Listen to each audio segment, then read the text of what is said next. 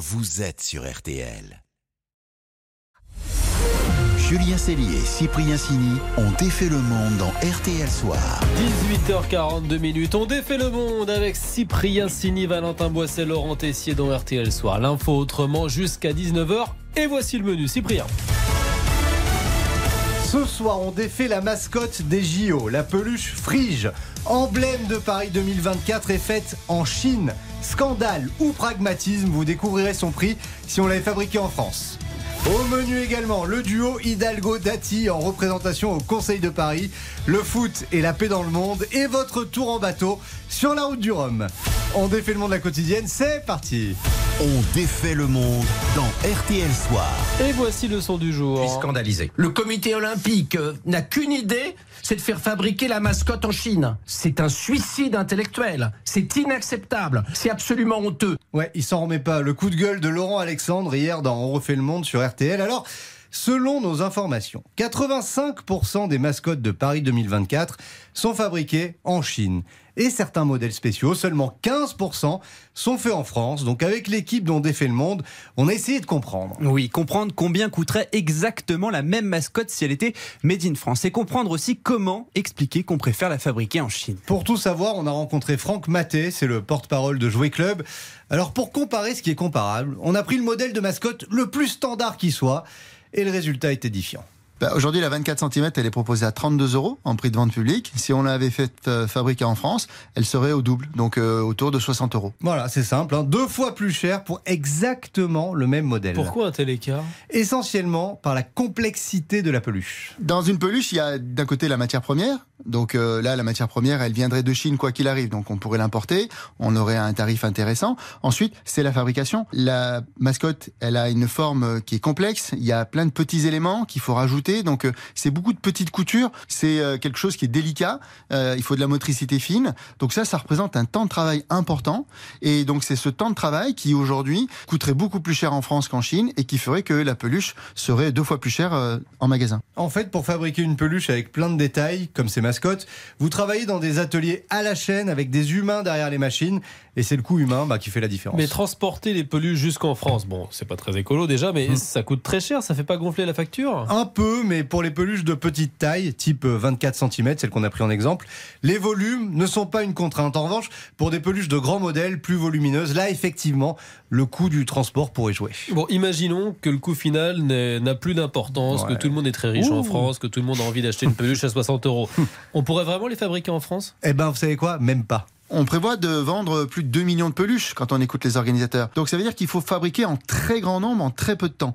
Donc il faut des capacités de production et ces capacités de production n'existent plus en France. Le savoir-faire s'est déplacé au fil des années. Pour dire je vais fabriquer en France, il faut regarder quelles sont les capacités industrielles disponibles en France. Aujourd'hui sur la peluche, elles sont extrêmement limitées. On fait de petits volumes pour une clientèle très spécifique. Donc euh, pour faire du grand volume, il faut aller en Chine. Euh, on n'a pas la capacité suffisante. Euh, la mascotte, elle a été annoncée cette semaine. Les Jeux Olympiques, c'est l'été euh, 2024. Ça veut dire qu'il faut produire énormément en très peu de temps. Donc il faut aller en Chine parce que là, vous avez euh, des capacités de production qui sont extrêmement importantes. Donc en gros, pour faire une mascotte made in France à prix abordable, eh ben, il aurait surtout fallu choisir euh, autre chose qu'une peluche. Porte-clés Peut-être. Peut-être. RTL, Sous les radars. Allez, on défait l'info, passer sous les radars. Et justement, pour passer sous les radars de l'adversaire, la marine française a une drôle d'idée, Laurent. Passer des coups de peinture. Oui, c'est tout bête, mais dans une guerre, ça peut changer la donne. Écoutez bien, depuis la semaine dernière, la Marine nationale a commencé à effacer les numéros de coque de certains navires, numéros qui étaient peints en grand et en noir, et elle a aussi commencé à masquer les noms d'au moins deux frégates Mais alors, attendez, je comprends pas à quoi ça sert. à déstabiliser de potentiels ennemis en cas de conflit. Parce qu'en passant ce petit coup de peinture, vous brouillez l'information en mer, vous rendez plus difficile l'identification de bateaux par des avions ou hélicoptères. Vincent Groiselot est le rédacteur en chef du site Mer et Marine qui a révélé l'information. Sur une même série de frégates, on peut avoir deux bateaux qui ont des équipements différents, un radar qui porte plus ou moins loin, des missiles qui vont plus ou moins loin, et donc tout ça, ça détermine en cas de combat les capacités de l'adversaire et comment on peut les contourner, comment on peut le combattre. Et donc le but du jeu de la Marine nationale, là, c'est de rendre beaucoup plus difficile l'identification de ces bateaux à la mer pour qu'un adversaire eh bien, ne sache pas exactement ou ne soit pas sûr de ce qu'il a en face de lui. Et quand on n'est pas sûr, on agit différemment. Eh ben, ça peut changer la donne au combat. On brouille les pistes, on crée un brouillard de guerre, un avantage tactique avec un simple petit coup de peinture sur les navires. Pendant la guerre froide, les Russes utilisaient une autre stratégie. Ils s'amusaient à changer leur numéro de coque en inscrivant un numéro différent de chaque côté. Alors pour l'instant, ici en France, il s'agit d'une expérimentation. Mais moralité, la guerre, ça ne passe pas seulement par de la technologie et de la compétence humaine, mais aussi par de la ruse. Voilà, il faut être futé. Allez, petite pause et on défait le monde se poursuit dans RTL Soir avec le clash d'Ati Hidalgo à Paris, saison 18, épisode 234. À tout de suite. Julien Cellier et Cyprien Sini. On défait le monde. Julien Cellier et Cyprien Sini ont défait le monde dans RTL Soir. On défait toujours le monde dans RTL Soir et il faut choisir à 18h49 comme chaque soir un winner ou un loser du jour? Eh bien Valentin a choisi deux grandes perdantes. Bah oui, le duo de choc du Conseil de Paris, Anne Hidalgo. Rachida Dati qui ont encore assuré le spectacle et à la longue bah, ça en deviendrait presque lassant Valentin. Oui, retour du Conseil de Paris, enfin du moins ce qu'il en reste hein, à l'heure où l'on se parle puisqu'il n'a fallu ce matin que 10 minutes avant que l'entièreté du groupe LR ne quitte la salle derrière leur chiffre de file Rachida Dati. Vous avez raison, souriez, parce que c'est les Parisiens qui vont Oui, payer. parce que je vous rappelle avez au bien- règlement. Donc nous, nous ne serons pas complices ni de ce braquage, Très ni de cette trahison. Je vous remercie. Voilà, la bonne ambiance. Là, il est question de la hausse de la taxe foncière à Paris. Ça faisait des jours que Rachida Dati menait une fronde dans les médias. Résultat, son groupe se lève, s'en va et ne participera pas au débat. Ils ne veulent pas écouter la réponse, c'est pas grave.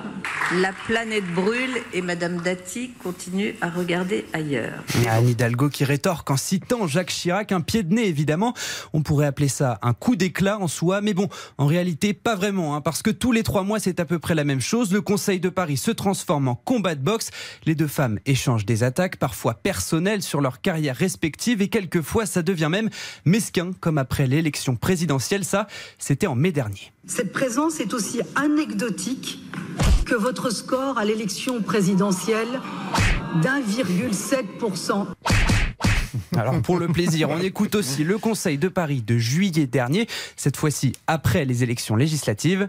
La parole à Madame Rachida Dati, qui, je le rappelle, n'a toujours pas gagné une élection encore à la dernière élection.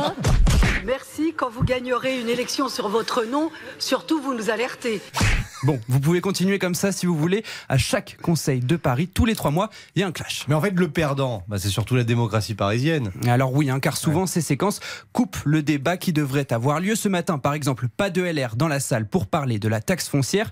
Par contre, on allume CNews 5 minutes après le clash et là... Madame Dati, comment allez-vous Ça va, merci. Mais dites donc, quelle affaire Voilà, Rachida Dati débriefe le budget de Paris et l'altercation sur un plateau télé, alors que le Conseil de Paris continue, lui, probablement dans la salle d'à côté. Ouais, Ce matin, quand j'ai fait un rappel au règlement en dénonçant cette faillite de Paris, bah, ça la faisait sourire et rire. Regardez les images.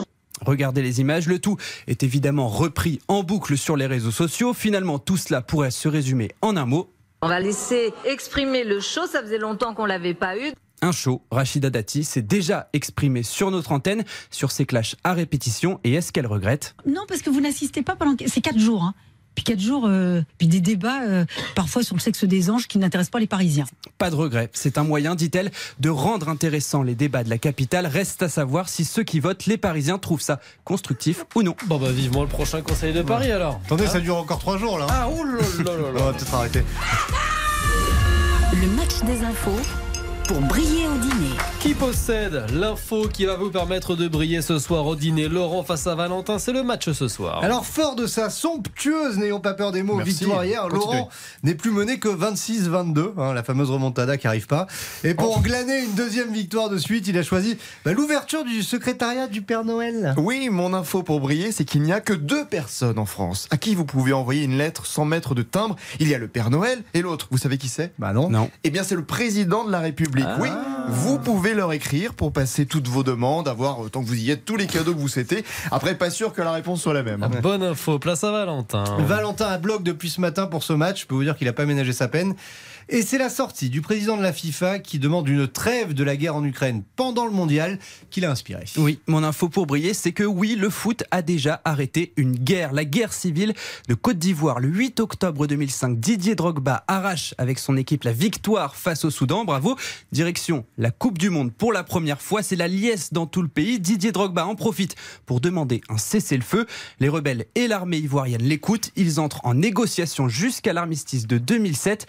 Résultat, Résultat, les historiens s'accordent, ce match historique et l'aura de Didier Drogba aurait été un moteur de paix dans ce conflit. Bon, euh, Cyprien, comme moi, vous êtes un fan absolu de Didier Drogba, voilà. donc on va Normal. donner le point à Valentin Eh oui. euh, ce soir. J'ai déstressé. Hein.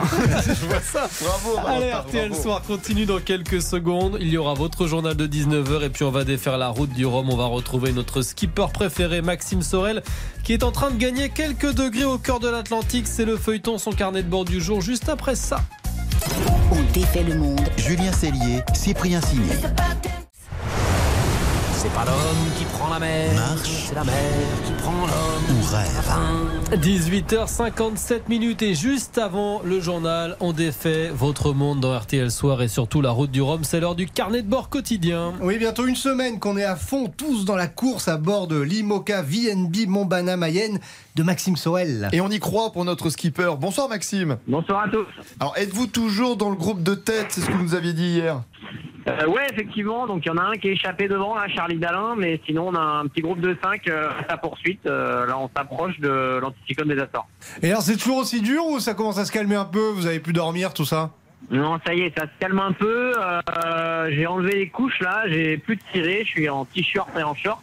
Et euh, là, la bah, difficulté du moment, c'est de contourner l'anticyclone des Açores. Donc là, on est dans l'est de l'anticyclone et le but c'est de passer au sud pour pouvoir euh, choper les alizés et aller euh, faire des belles glissades vers la Guadeloupe. Parce que si on reste bloqué au milieu de l'anticyclone, on n'avance plus, c'est ça? Ah bah là c'est la catastrophe, là c'est euh, là c'est RTL toute la journée et a bien plus que ça à faire quoi. Même le temps d'aller se baigner, quoi. Eh, ça pourrait, ça pourrait, mais, mais j'espère ne pas rester englué dans l'anticyclone. Donc là, on fait un petit bord vers l'anticyclone, ensuite on va s'écarter pour justement éviter les zones de vent calme. Et si vous avez un peu de temps, vous faites un peu de, de cuisine peut-être? Expliquez-nous comment vous mangez là en ce moment. Ouais, alors, on a quand même pas beaucoup de temps. Euh, moi, je mange exclusivement du lyophilisé, hein, donc c'est de la nourriture déshydratée qui a été fait à la maison, mis dans un sachet, et on vient à mettre de l'eau bouillante directement dedans. On attend 5 à 10 minutes, suivant les plats, et ensuite ça se réhydrate et on mange directement dans le sachet. ah, Vous avez mangé quoi aujourd'hui?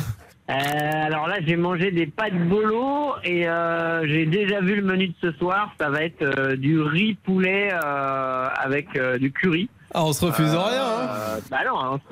c'est rien, effectivement. Et vous prévoyez d'arriver dans combien de temps, en fait, là? Et ben là, euh, les derniers routages que j'ai fait tourner, ils sont en 5 jours et 16 heures. Donc ça fait une arrivée vers euh, le 21 euh, dans la matinée à peu près.